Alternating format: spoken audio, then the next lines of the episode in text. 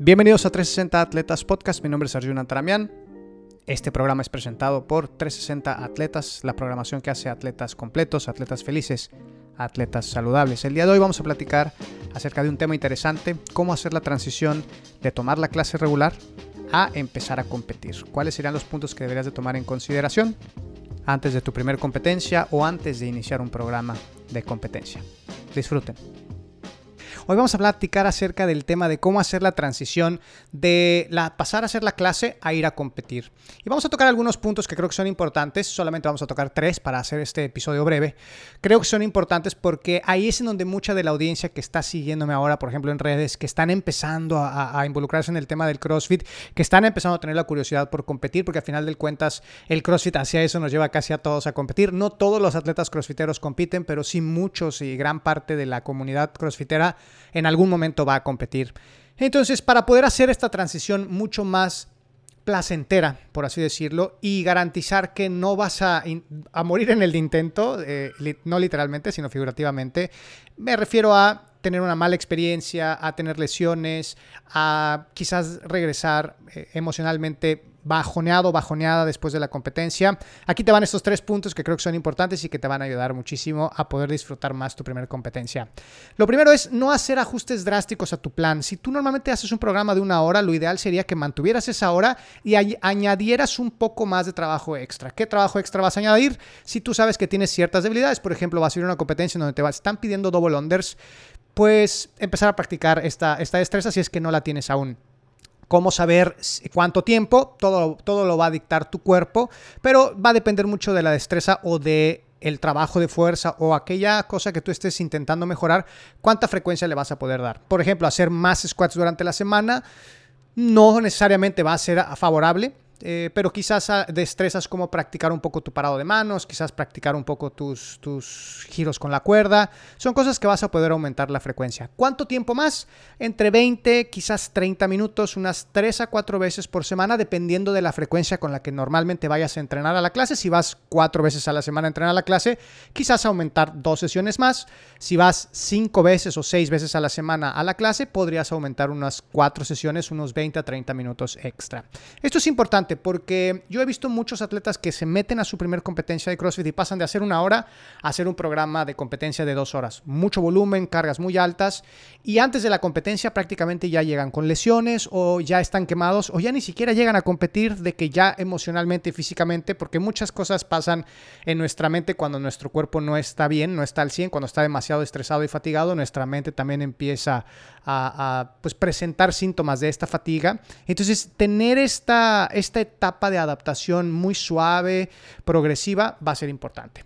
El punto número dos es no tener expectativas, quitarnos las expectativas por completo. Nadie en su primera competencia gana. Yo recuerdo mi primera competencia que fui en Monterrey, se llamaba Battle of Boxes, era una competencia muy grande que se hacía antes, hace algunos años, todavía hace algunos años todavía existía.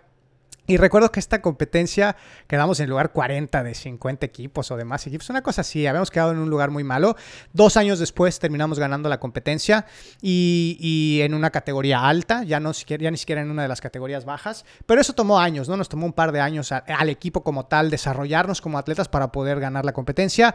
Si estás en una competencia principiante y la ganas, es, pues tampoco hay mucho de lo que regocijarse, porque en realidad pues le estás ganando a los más malos de la categoría, porque normalmente pues cuando entras a competir vas a entrar a una categoría principiante. No es, no es siempre, puede ser el caso que haya atletas que pasen directo a la categoría intermedios. Hoy la categoría intermedios es una categoría fuerte, es una categoría donde hay muchos atletas que cargan muy pesado, que quizás no tienen muchas destrezas o mucho cardio, pero que cargan muy pesado y entonces es una, es una categoría bastante competitiva. Entonces lo más seguro es que entres a la categoría principiantes. Entonces si la ganas, perfecto, tampoco regocijarse, pero no llegar con la expectativa de algo que va a suceder. Mi, esposa y yo hace poco fuimos a un curso de padres porque estamos queriendo adoptar a, una nena. Y lo, primero que nos explican es que muchos de los procesos de adopción se, derrumban en la expectativa, en esperar que el niño o la niña sea de tal manera, de igual manera los niños, esperar que los padres, la madre, la padre, el padre sean de tal manera. Entonces, no tener expectativas es importante porque tener expectativas es la manera más fácil de desilusionarte. Entonces es un, proceso que debería de ser entretenido, divertido, no va a dejar de ser desafiante, no va a dejar de ser nervioso y, de alguna manera ansioso para la persona, Pero al tener expectativas muy altas, voy a ir a ganar la competencia, tú solo te estás poniendo en una posición en la cual es muy probable que falles, porque un ganador solamente pues es uno, ¿no? no de todos los que van a entrar solamente va a ganar uno.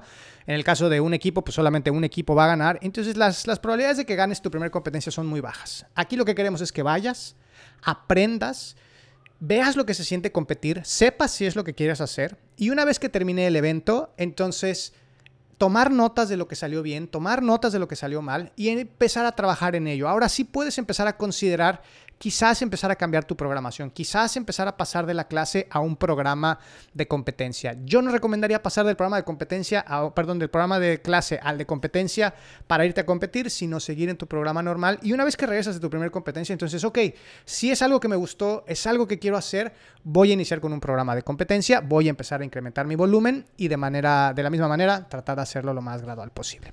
El punto número tres, y este es el último punto, muchos atletas, muchos, yo creo que el 95% o más de los atletas principiantes que van a una competencia, termina el evento el domingo y el lunes regresan a entrenar con todo. Y ponen hashtag, ¿no? Hashtag con todo día uno.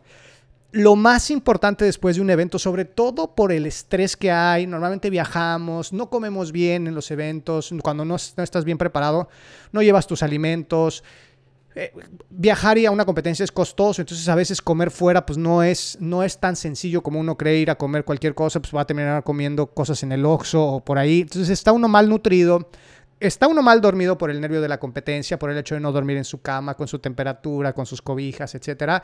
Y agrégale eso, que no estamos acostumbrados a hacer 6, 7 o a veces hasta 8 workouts en dos días. Tu cuerpo está pasando por muchísimo estrés.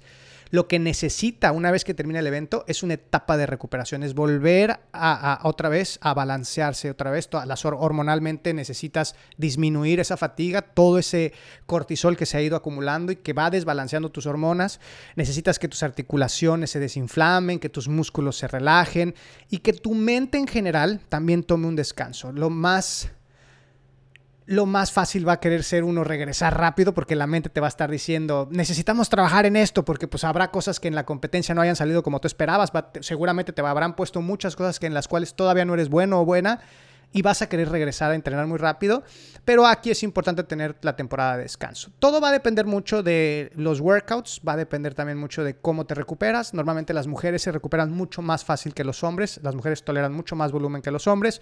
Las mujeres normalmente regresan a trabajar, a entrenar mucho más rápido que los hombres. Un hombre puede tomarse entre 7 hasta 15 días de descanso. Saber que entre más tiempo pase, pues más difícil te va a ser regresar a entrenar. Entonces, tratar de cuando regreses, no regresar full a la clase, hacer el workout completo, sino tratar de regresar a hacer cosas muy aeróbicas, cosas en donde no requieras demasiado trabajo de peso y así sería lo mejor. Trata de tener unos días de descanso y cuando regresas empezar con un poco de trabajo aeróbico y un poco de trabajo de, quizás de físico para regresar tu cuerpo a que empiece otra vez a acostumbrarse, que haya irrigación, que lo adolorido empiece a quitarse. Como regla general, si estás muy adolorido, no, no necesitas regresar todavía. Te puedes subir a una máquina de cardio, si lo puedes hacer 15, 20 minutos solamente para que irrigue la sangre y te ayude a que la desinflamación eh, pues salga antes de lo que pues, si no te estás moviendo.